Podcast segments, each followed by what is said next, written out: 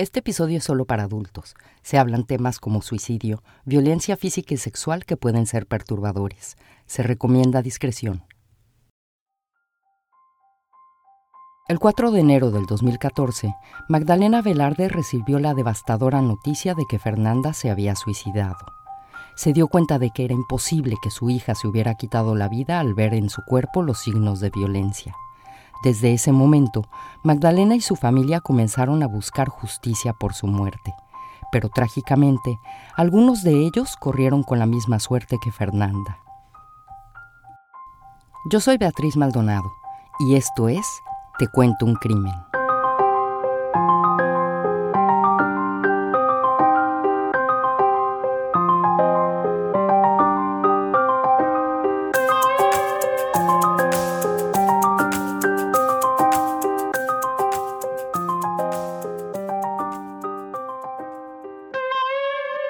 Roberto Sánchez Ortiz, un trabajador de una mueblería, y su esposa Magdalena Velarde Tepos, por fin habían logrado juntar el dinero suficiente para comprar su primera casa.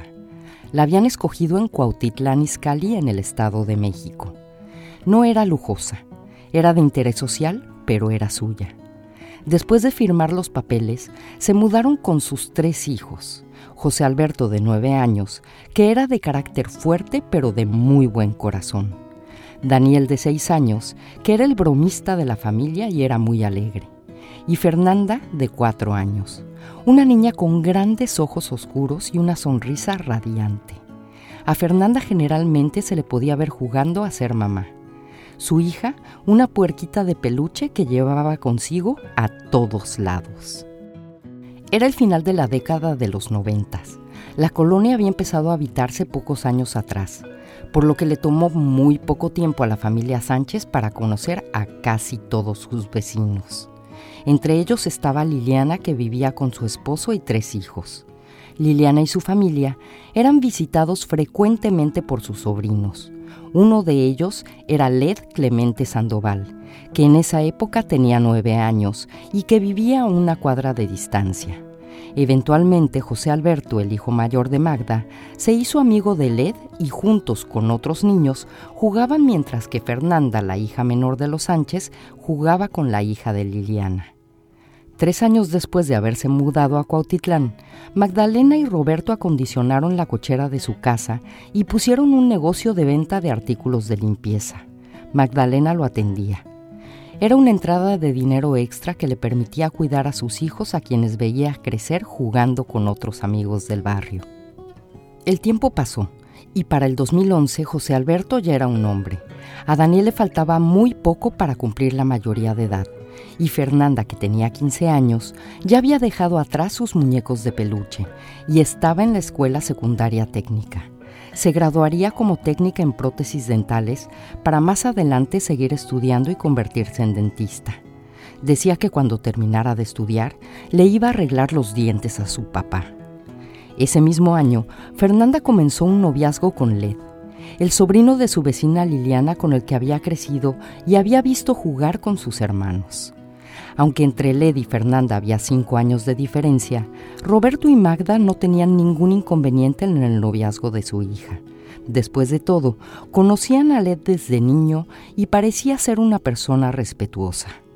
Poco tiempo después de que iniciaran la relación, Magda comenzó a notar cambios en Fernanda y comenzó a escuchar rumores de que su hija estaba embarazada.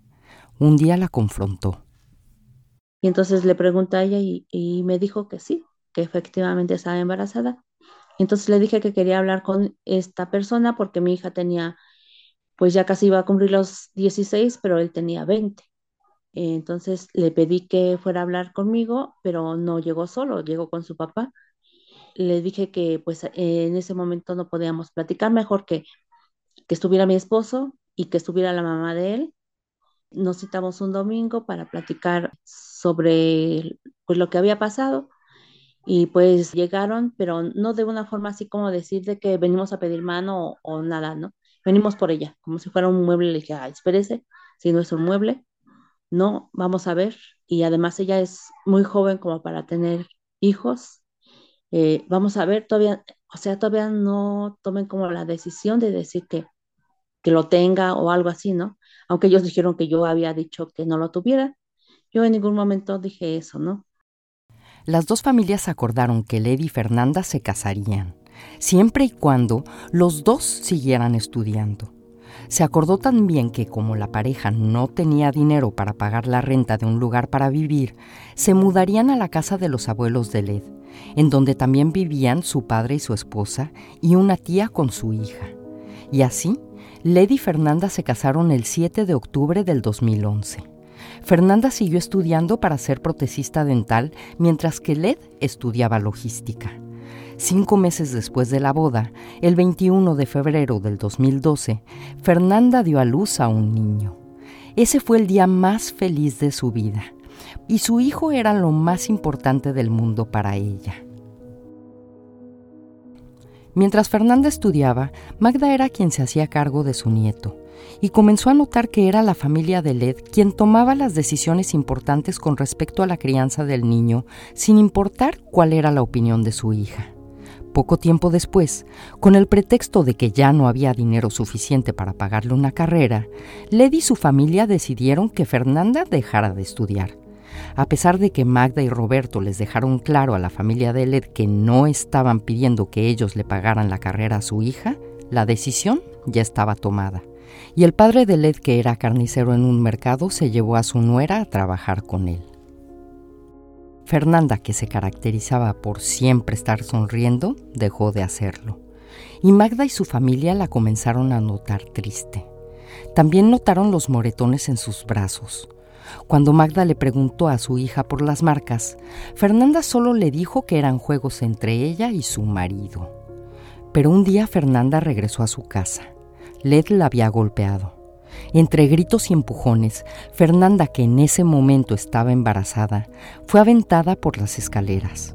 Así perdió a su segundo hijo. Cansada de maltratos físicos y verbales, Fernanda tomó a su hijo, hizo sus maletas y decidió abandonar a Led. Ya no pudo esconderle a su familia la violencia que sufría a manos de su marido.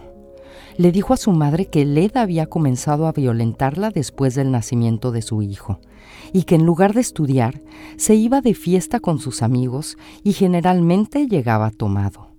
Magda y Roberto apoyaron a su hija. Eh, le apoyamos para que meta demanda en lo familiar, que le dieran una pensión para su niño y para ella. Solamente le dan en ese tiempo dos mil pesos por mes, que era para el niño nada más. Y él se trató de, divorciar de mi hija pero nunca habían, le dijeron a la juez eh, cuando metieron la solicitud para el divorcio que mi hija todavía era menor de edad. Entonces, este, no lo aceptó la juez hasta que no metieran lo del divorcio, pero que dijeran que era menor de edad. Los papeles con la aclaración de que Fernanda se había casado siendo menor de edad nunca fueron presentados ante un juez. Led convenció a Fernanda para que regresara con él. Pero no pasó mucho tiempo para que volviera a ser violento con ella, y una vez más, Fernanda regresó a la casa de sus padres. El ciclo se repitió por lo menos seis veces más. Led convencía a Fernanda para que regresara con él, o su suegro iba por ella. Y después de un tiempo, los golpes comenzaban de nuevo. Led, en lugar de estudiar, se iba de fiesta, se emborrachaba y tenía relaciones con otras mujeres y de nuevo Fernanda, harta del abuso, regresaba de nuevo a su casa. En esos regresos que se fue y vino, pues le decíamos, pues ya no te regreses, siga, porque él no va a cambiar, al contrario, se va a hacer peor. Si ya te eh, levantó la mano, si ya te pasó las amantes por enfrente, pues fue cuando nos eh, dijo ya abiertamente que sí sufría violencia y no solamente de él, sino del papá de él también, de la suegra, y de toda la familia, o sea, eh, trataban muy mal a mi hija y pues la última vez que se separó, que, que creímos que ya iba a ser la definitiva, eh, ella se fue a vivir con mi mamá eh, y se puso a trabajar, había metido a su niño a la guardería y se iba a meter a, a estudiar, pero el que fue por ella fue el suegro con el pretexto de las vacunas del niño y se la llevó otra vez a su domicilio y ya mi hija ya no regresó. La última vez que Fernanda regresó con Led fue en septiembre del 2013. Fue el padre de Led que con el pretexto de que el hijo de Fernanda necesitaba ser vacunado, se la llevó de regreso con él. Fernanda volvió a soportar los golpes y los malos tratos cuatro meses más. Pero esta vez Fernanda, que había quedado embarazada, ya no pudo regresar con su familia. Era el 4 de enero del 2014. Yo estaba en mi domicilio eh, y caminé unos pasos a la accesoria que tenía, abro el negocio y me doy la vuelta para entrar otra vez a mi domicilio. Cuando oigo que me hacen así, volteo, yo creí que era una clienta, pero no era la tía de LED, y que me iba a decir que, que mi hija se había salido desde muy temprano. Y le digo, ¿a dónde? Eh, no me supo decir que la mandaba el que era mi, su suegro de mi hija a preguntar por mi hija y que si estaba conmigo. Le digo, no. Y le digo, y bueno, se salió. ¿Y con el niño? No. Eh, y, ¿Y dónde está el niño? Está en el domicilio con Led. Y se me hizo muy raro porque ella eh, no le tenía confianza a Led de, dejarle a mi nieto. Y entonces, eh, desde ese momento, pues todo no se me hizo así como algo que ella pudiera hacer. Y entonces dijo la tía de Led que se iba a avisarle a su hermano, el que era suegro de mi hija, de que no estaba en el domicilio y se fue. En eso llega uno de mis hijos y le digo, le platiqué lo que había pasado. Le digo, pero déjame ir al domicilio eh, para este, decirles que me avisen en cuanto llegue Fer. Y sí fui, pero ya no estaban, que toda la familia había salido a llevar a mi nieto al doctor, porque según estaba enfermo. Y entonces pues ya me regresé a mi domicilio y me metí a bañar. Eh, en eso llega mi hijo el mayor, Alberto, y me dice, algo raro está pasando en el domicilio de Fer. Le digo, ¿por qué? Porque hay patrullas. Pero yo todo esto estaba dentro del baño, él me lo estaba diciendo detrás de la puerta, eh, pero me dijo, no te preocupes, ahorita voy a investigar qué pasa. Entonces yo me traté de secar y lo más rápido posible y llegó y me dijo, mamá, es que dicen que Fernanda se suicidó. Y, pues yo como pude, terminé de vestirme, pues salí del baño y ahí estaban eh, ya mis eh, dos hijos y la que era mi nuera en ese tiempo. Y cerramos el negocio y nos dirigimos todos a, a donde vivía y no nos dejaron entrar porque decían que íbamos a contaminar la escena del crimen, eh, pero un primo de LED iba saliendo del domicilio eh, y había muchos policías. Y, desde ese momento eh, los policías a mí me dijeron, jefa, póngase lista porque su hija no se, no se suicidó. Uno de los oficiales le preguntó a Magda, ¿Cuándo ha visto usted que un muerto se corte las venas?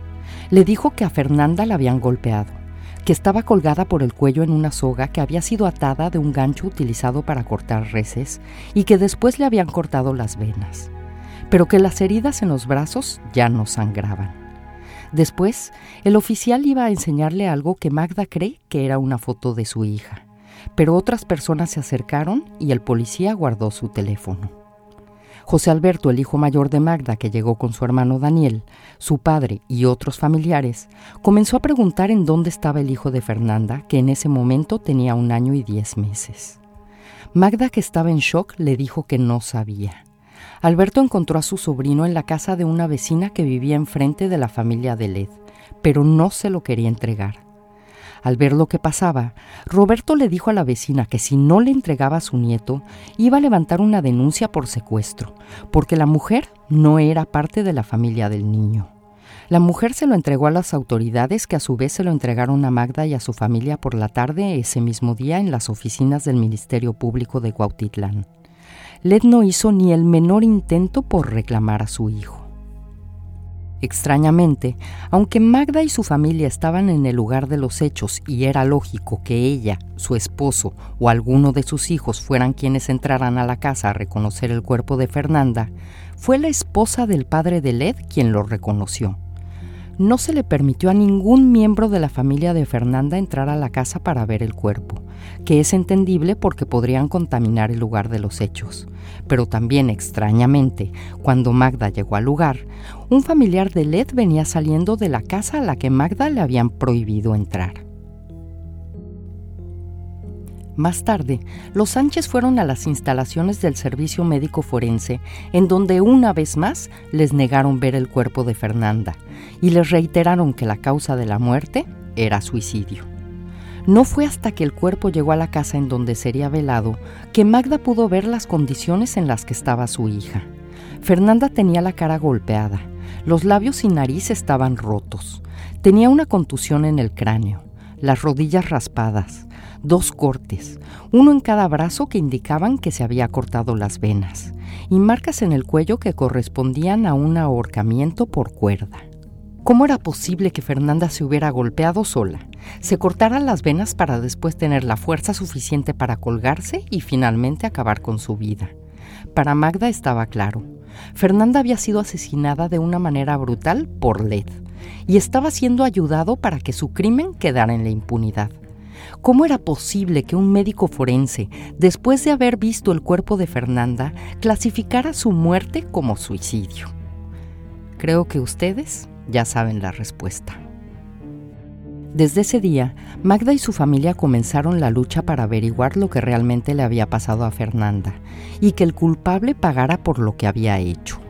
Comenzaron a ir al Centro de Justicia de Cuautitlán a preguntar por el caso de su hija. Allí se enteraron que María Díaz, el Ministerio Público que había iniciado la carpeta de investigación, era familiar de Led. Sin dinero para contratar a un abogado que los ayudara, Magda y su familia siguieron insistiendo para que la muerte de su hija se reclasificara de suicidio a feminicidio. Pero se enfrentaban a un sistema corrupto y poco eficiente que no los trataba como ciudadanos con el derecho de pedir justicia sino como mendigos a los que se le estaba haciendo el favor de darles algunos minutos de su tiempo para que hablaran, claro, sin escucharlos. Y como si la falta de interés de las autoridades por esclarecer los hechos en la muerte de Fernanda fuera poco, estaban también los familiares de Led, que lo protegían a toda costa. Los roces entre las dos familias comenzaron de inmediato y en septiembre del 2014 escalaron esta persona eh, se encontraba a mi hijo Alberto y a mi hijo Daniel y siempre les decía que los iba a mandar a matar. Entonces, cuando me dice mi hijo Daniel que, le había dicho eso y, yo le pregunté, ¿y tú qué le dijiste? Nada, mamá, yo no le dije nada. Eh, la dejé ahí y no le contesté. Entonces, pues me cansó porque también Alberto me dijo lo mismo. Y entonces iba cruzando por la calle enfrente de mi domicilio y entonces le dije que dejara en paz a mis hijos que no iba a pasar lo mismo que había pasado con Fer, que a Fer la habían agarrado sola y que a nosotros no nos iban a agarrar solos, que íbamos a estar siempre pues unidos para lo que iba a pasar, ¿no? Hasta ahí quedó, hasta ella me decía que la golpeara, yo le yo sabía que, que me que quería que la golpeara para que me detuvieran y no lo hice, eh, me metí a mi domicilio y se fue. Y cuando yo salgo por el PAM, es cuando estaba ella ahí al ladito de mi domicilio con una patrulla y me siguieron, a, nada más dejaron que me adelantara un poquito y ahí fue cuando llegaron y, que me querían detener. Que porque le había dicho unas groserías a la tía de él. Y yo le dije, yo no le dije nada. Y además usted no me puede llevar por, por, por ese motivo. Y mi esposo se le hizo sospechoso porque como que tardé, porque la tienda estaba muy cerca de ahí no hacía ni cinco minutos y se asomó y vio pues eh, que me traía una policía que me quería meter a la patrulla y llegó mi esposo y el patrullero hombre lo agarra, lo tira al suelo y lo empieza a golpear. Otro de mis hijos se asoma, yo creo que mis dos hijos se asomaron, pero uno de ellos se quedó en el domicilio con, con mi nieto y mi otro hijo llega a, ahí donde están golpeando a su papá y avienta al policía eh, se cae de pompas el policía, se para y se le cae la pistola, la levanta y le dispara a mi hijo. El policía no hirió a José Alberto y junto con sus padres lograron regresar a su casa y cerrar la puerta. Minutos más tarde, los policías golpeaban a la puerta de la casa de los Sánchez, pero ellos no les abrieron, y la policía se retiró del lugar. Ese día, Magda tomó al hijo de Fernanda y junto con su esposo Roberto, la esposa de José Alberto y sus tres hijos, tuvieron que dejar su casa. Ahí ya no estaban seguros. Daniel y José Alberto se quedaron en la casa hasta terminar la semana para poder recibir sus sueldos y después alcanzar al resto de la familia que rentó un lugar para vivir en otro municipio del Estado de México. Desde ahí Magda continuó luchando para que el asesinato de su hija no quedara impune y que las autoridades reclasificaran la muerte de Fernanda como lo que había sido, un feminicidio. A Magda también le preocupaba su nieto lo tenía que proteger para que no se lo arrebataran de su lado. Pensó que para asegurar su bienestar lo mejor sería pedir la guardia y custodia del niño ante un juez, y se dirigió al juzgado de lo familiar. Pero Led, que era el padre y que no estaba ni siquiera en calidad de sospechoso en el asesinato de Fernanda, ganó la custodia dejando a Magda sin ninguna otra opción más que entregar a su nieto al asesino de su hija en marzo del 2015 y se tuvo que conformar con visitas de cada dos semanas dictadas por un juez. Cuando íbamos por él, querían utilizar ese tiempo para, para que el niño practicara fútbol americano, precisamente los días que tenía visita con nosotros. Eh, casi siempre era pleito, cada 15 días que, que me lo entregaban era de decirles pues no dispongan del tiempo que es de nosotros, me lo entregaban muy descuidado, eh, su piel muy, maltratada, todo él eh, muy sucio, empezó a adelgazar este, bastante. Em, pues es que casi no le daban de comer. Él lo dice. Cuando le decíamos que ya lo íbamos a ir a dejar con Led, eh, se ponía a llorar y no se quería ir. Magda no solo tenía que lidiar con el dolor de haber perdido a su hija y la impotencia de ver que su asesino seguía libre ahora también tenía que vivir con el dolor de no tener a su nieto y verlo sufrir cada vez que tenía que entregárselo a su padre. Estaba navegando por un sistema de justicia complejo y defectuoso y encima de eso, desconociendo sus derechos. Tenía que hacer algo para que las autoridades la tomaran en serio y trabajaran en el caso de Fernanda pensó que lo que necesitaba era que la gente se enterara de la brutalidad con la que su hija había sido asesinada y cómo para ella la justicia no llegaba. Tal vez así, logrando que Led pagara por su crimen, podría recuperar a su nieto comenzó a ir a marchas en donde conoció a otras madres víctimas que también pedían justicia por sus hijas, y fue en una de esas marchas, tres años después del asesinato de Fernanda, que una de esas madres le presentó a Emma Obrador, una abogada que se ofreció a llevar su caso. Mientras el caso avanzaba, Magda y Roberto tenían que ir constantemente a los juzgados. Roberto, después de trabajar 32 años en la misma mueblería, perdió su trabajo y como frecuentemente pasa en México, su liquidación fue de risa.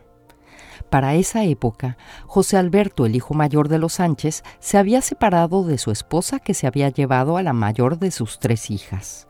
Él, junto con sus dos hijos, vivían con Magda, Roberto y con su hermano Daniel la manutención de los seis miembros de la familia recayó en José Alberto y en Daniel, que trabajaban para una empresa telefónica y para una compañía que se dedicaba a la producción y transmisión de infomerciales respectivamente. El sábado 27 de mayo del 2017, la familia festejaba a Magda porque al lunes siguiente, el 29 de mayo, sería su cumpleaños. Ese día toda la familia estaba más optimista Roberto había conseguido un trabajo en una empresa que vendía artículos de papelería. Pensaron que las cosas mejorarían. Después de todo, peor ya no podían estar. Pero estaban equivocados. Por la tarde, José Alberto y Daniel fueron invitados a una fiesta. Eh, ellos me dicen que van a ir a Iscali y yo les, pues sí les digo que no deberían de ir porque saben muy bien las amenazas de muerte que habíamos recibido por la familia de Led pero bueno, se van.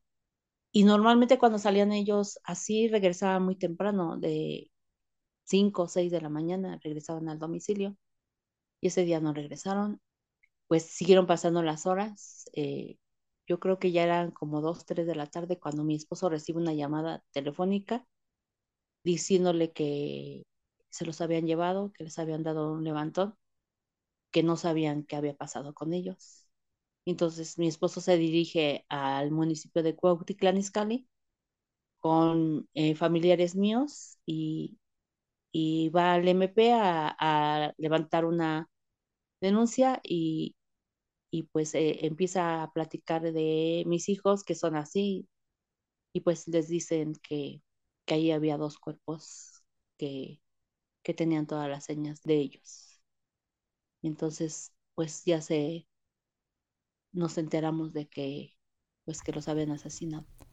Ese día José Alberto de 26 años y Daniel de 24 fueron secuestrados y subidos a una camioneta al salir de la fiesta a la que habían asistido. Sus cuerpos fueron encontrados ese mismo día con signos de tortura. Por el momento no les puedo dar más detalles porque el caso está siendo investigado. El lunes 29 de mayo del 2017, Magda, en lugar de celebrar su cumpleaños, se dirigió al panteón a enterrar a sus dos hijos. Pues me quitaron mis, mis apoyos, mi, mi, mi por qué vivir eh, esta gente. Magda y Roberto quedaron devastados. Sus tres hijos habían sido asesinados. Nadie había pagado por ello y se habían quedado solos al cuidado de los dos hijos de José Alberto al hijo de Fernanda que seguía viviendo con su padre, le dijeron que sus tíos estaban trabajando fuera de la ciudad. No pasó mucho tiempo después de los asesinatos de José Alberto y Daniel, cuando Led y su familia le prohibieron a Magda y a Roberto volver a ver a su nieto. Y como si todo eso no fuera suficiente, Roberto perdió de nuevo su trabajo por ir a los juzgados a buscar justicia por sus tres hijos. Eventualmente Roberto logró conseguir otro trabajo en un restaurante, pero apenas ganaba lo suficiente para mantener a su esposa y a sus dos nietos. Pasaría casi un año y medio más para que una buena noticia llegara a los oídos de Magda y de Roberto. El 2 de septiembre del 2018, cuatro años y ocho meses después del asesinato de Fernanda, el caso fue reclasificado de suicidio a feminicidio. Magda entonces pudo ser apoyada por el Observatorio Nacional de Feminicidios y la Comisión Ejecutiva de Atención a Víctimas comenzó a pagarles un espacio para vivir, pero los servicios básicos de luz, gas y agua corrían por cuenta de la familia. A pesar de la situación económica tan difícil por la que estaban pasando, Magda siguió buscando que se hiciera justicia por la muerte de sus hijos. En el 2020, la situación económica de la familia se complicó todavía más cuando Roberto fue separado temporalmente de su trabajo por la pandemia y solo ganaba una cuarta parte de su sueldo, por lo que trataba de mantener a su familia con solo 900 pesos al mes, que son aproximadamente 50 dólares. Roberto contrajo COVID y Magda solicitó ayuda extra a la Comisión de Víctimas, pero le fue negada. ¿La razón? Esta enfermedad no es consecuencia del delito. Y así pasaron los meses. Entre el dolor de la pérdida de sus hijos, la tristeza por no volver a ver al hijo de Fernanda y la angustia por mantener a sus dos nietos. Finalmente, después de que Magda se acercara al Instituto Mexicano de Derechos Humanos y Democracia, en donde un grupo de abogados comenzó a llevar el caso de Fernanda, el 30 de marzo del 2021, Led Clemente Sandoval fue detenido e ingresado al Centro Penitenciario y de Reinserción Social de Cuautitlán. Fue vinculado a proceso por el feminicidio de Fernanda Sánchez Velarde y el aborto del hijo que llevaba dentro al momento de su muerte. Ese día también le avisaron a Magda que fuera al Centro de Justicia para Mujeres en donde le entregarían a su nieto que regresaría con ella y con Roberto. Para el hijo de Fernanda, que ya tenía nueve años, no fue fácil regresar con sus abuelos. Eh, él regresó así como que muy nervioso, como que lloraba y todo eso. y le decíamos, hijo, no, ya estás en lugar seguro, ya no te vas a ir para allá. Fue ya cuando él empezó a platicar todo lo que le pasaba allá, porque no, no, no lo decía, eh, por miedo a que le lo amenazaba de que a mí me iba a hacer lo mismo que a su mamá. Poco antes de comenzar el juicio, Jimena Ugarte, una de las abogadas del Instituto Mexicano de Derechos Humanos y Democracia, tomó el caso de Fernanda como titular del equipo jurídico. Ella recuerda el cambio de Magda al recuperar a su nieto. Cuando nosotras conocemos a la señora Magdalena, nunca sonreía, siempre, digo, claro, ¿no? O sea, siempre parecía estar como de mal humor, molesta, eh, y sobre todo eso, nunca sonreía, nunca sonreía. El día que se logra, eh, pues, recuperar a su nieto para que regresara con ella, cambió. Nunca la habíamos visto sonreír, de verdad, y ya la conocíamos, íbamos a un montón de cosas con ella, a diligencias, a reuniones, a mesas de casos, o sea, pasábamos tiempo con ella. Nunca sonreía. Y el día que se reencuentra con, con su nieto fue impresionante, ¿no? A partir de entonces ha pasado muchas cosas y, y Magda no deja de sonreír. O sea, es, es muy, muy bonita esa historia. En realidad es como una parte bonita, a veces, ¿no? De todas estas tragedias. El juicio en contra de Led comenzó ese mismo año. Jimena nos cuenta cómo durante este se contaron dos historias la historia de la familia de Fernanda, en donde ellas nos dijeron que Fernanda eh, la llegaron a ver golpeada de los brazos, la llegaron a ver con la cara golpeada, la llegaron a ver triste, ¿no? Eh, y también, pues, la historia de este sujeto contó que no, ¿no? Que era, que la, que la cuidaban y que la cuidaban muchísimo y que la querían y que, bueno, pues luego se embarazaron, ¿no? tenemos estas dos historias. Em, y lo cierto es que em, ninguna de estas historias tiene, digamos, algún otro elemento. Es el dicho de la mamá de él y es el dicho de los papás de Fernanda. El hecho es que a ella le encuentran suicidada en esa casa, precisamente. Durante todo este tiempo que Fernanda estuvo viviendo con esa familia, pues en realidad no, insisto, como abogada, no podemos saber exactamente qué pasó, aunque todo después, cuando ya vemos, eh, una cosa que hemos aprendido o he aprendido durante todos estos años de acompañamiento es que los cuerpos hablan, ¿no? La forma en que estaba colgada, golpeada, eh, sangrada de las muñecas, pues da cuenta de que no era como que ese día empezó a ser violento, ¿no? O sea, como que antes la amaba y de repente empezó a ser, ese día se le ocurrió ser violento, o sea, da cuenta de que ya era una persona muy violenta con ella. Ahí creo que hay una parte de complicidad. La segunda parte de complicidad de la familia es ya el desarrollo de la historia que se cuenta en el juicio. De acuerdo con la familia de Led, el 4 de enero del 2014, Led había salido muy temprano de la casa para comprar regalos para el Día de Reyes que estaba próximo a celebrarse. Los demás habitantes de la casa habían salido a las 9 de la mañana para ir a trabajar al mercado. Fernanda se había quedado sola cuidando a su hijo. Cuando los miembros de la familia de Led habían regresado del mercado, habían encontrado a Fernanda colgada. Entonces nosotros decíamos, bueno, claro, primero fue y se cortó las venas y luego se fue arrastrando, ¿no? A donde estaba la cadena, que es otra cosa que a mí particularmente me impresionó mucho cuando conozco el caso, es que a ella la colgar, la, familia se dedica a vender carne, ¿no? Entonces la colgaron en el gancho donde cuelgan las reses para cortarlas, ¿sabes? O sea, una cosa así. Pero bueno, el tema era que estaba a una altura como de unos 60, unos 70 el gancho eh, o sea, era imposible, después de cortada, raspada, eh, golpeada, o sea, se golpeó sola, se cortó, se arrastró, luego brincó, ¿no? Y se hizo así tres veces, o sea, era, era, justo fue como nuestros alegatos de clausura, pues existe una historia fantástica y existe una historia científica. Esa historia no cuadraba, en absoluto no cuadraba, ya cuando tuvimos que hacer como el rompecabezas de todo lo que ellos estaban diciendo, no cuadraban las horas, había una declaración del médico que decía que sí habían llegado, pero a una hora diversa. Em, y lo que sí cuadraba, lo que claramente cuadraba, es que nadie, nadie, absolutamente nadie de la familia sabía dónde había estado Led entre las 9 y las 12 del día, que es justo el intervalo de muerte que teníamos derivado de la necropsia, ¿no?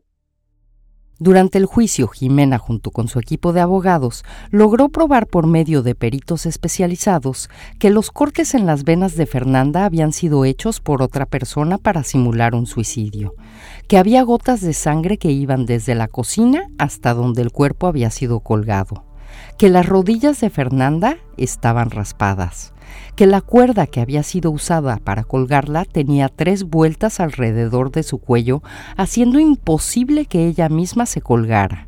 Y aún más increíble, no había ni un banco ni ningún objeto que hubiera ayudado a Fernanda a alcanzar la altura suficiente como para colgar la cuerda con la que supuestamente se había ahorcado al gancho para ganado con la que fue suspendida.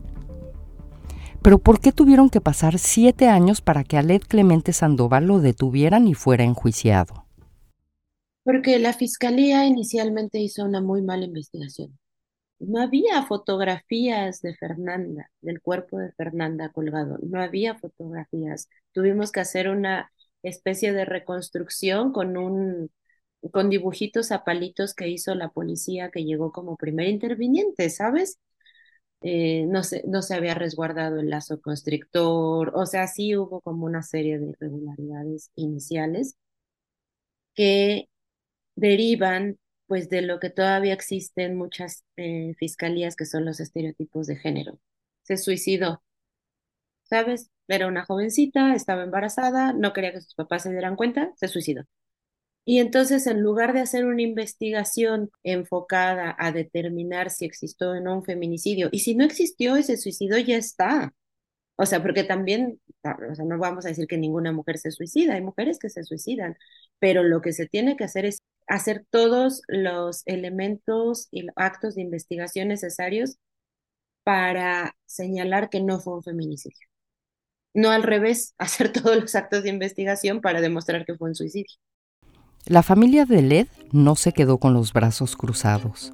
Amenazó a Magda y a su familia en redes sociales con quitarles la guardia y custodia del hijo de Fernanda, y acusaron a Jimena Ugarte de haber sustraído ilegalmente al niño, diciendo que se había hecho pasar por una trabajadora social y que así había sustraído al menor de su casa.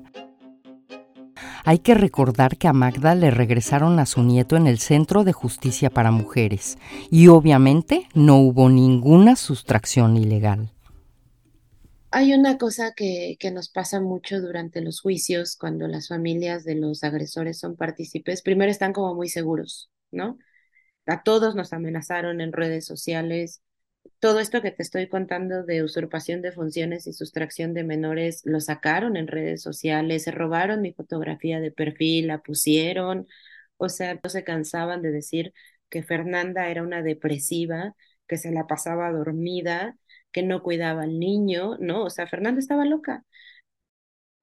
Las amenazas y calumnias por parte de la familia de Led no funcionaron y el 8 de agosto del 2021, Led Clemente Sandoval fue sentenciado a 62 años y 6 meses de prisión por el delito de feminicidio y a 6 años y 9 meses por el delito de aborto, sumando así un total de 69 años y 3 meses de cárcel. Sus abogados apelaron a la sentencia de inmediato el 17 de octubre del 2022, los magistrados Guillermo Peralta Ramírez y Felipe Landeros Herrera y la magistrada Elizabeth Rodríguez Cañedo, que pertenecen al Tribunal de Apelación de la Segunda Sala Penal del Poder Judicial del Estado de México, redujeron la sentencia a 46 años de prisión. Esta reducción se debió a que los magistrados no reconocieron a Magda y a Roberto como víctimas indirectas del feminicidio de su hija. Además, la pérdida del bebé de Fernanda a consecuencia de feminicidio tampoco fue tomada en cuenta como un agravante. La familia de Fernanda, junto con su defensa, presentaron un amparo ante el Poder Judicial Federal para exigir que se restableciera la pena inicial. Lo consiguieron en agosto del 2023. Luego de perder a sus tres hijos, sus empleos y el lugar que pensaron sería su hogar para toda la vida, Roberto, Magda y sus tres nietos viven escondidos, desplazados y con miedo a perder a más miembros de su familia en un departamento otorgado por la Comisión Ejecutiva de Atención a Víctimas. Roberto, que actualmente tiene 61 años, sufre de diabetes y es ayudado por Médicos Sin Fronteras. La familia recibe 1.500 pesos mensuales como parte de una canasta básica entregada por el Estado. Son aproximadamente 900 dólares al mes.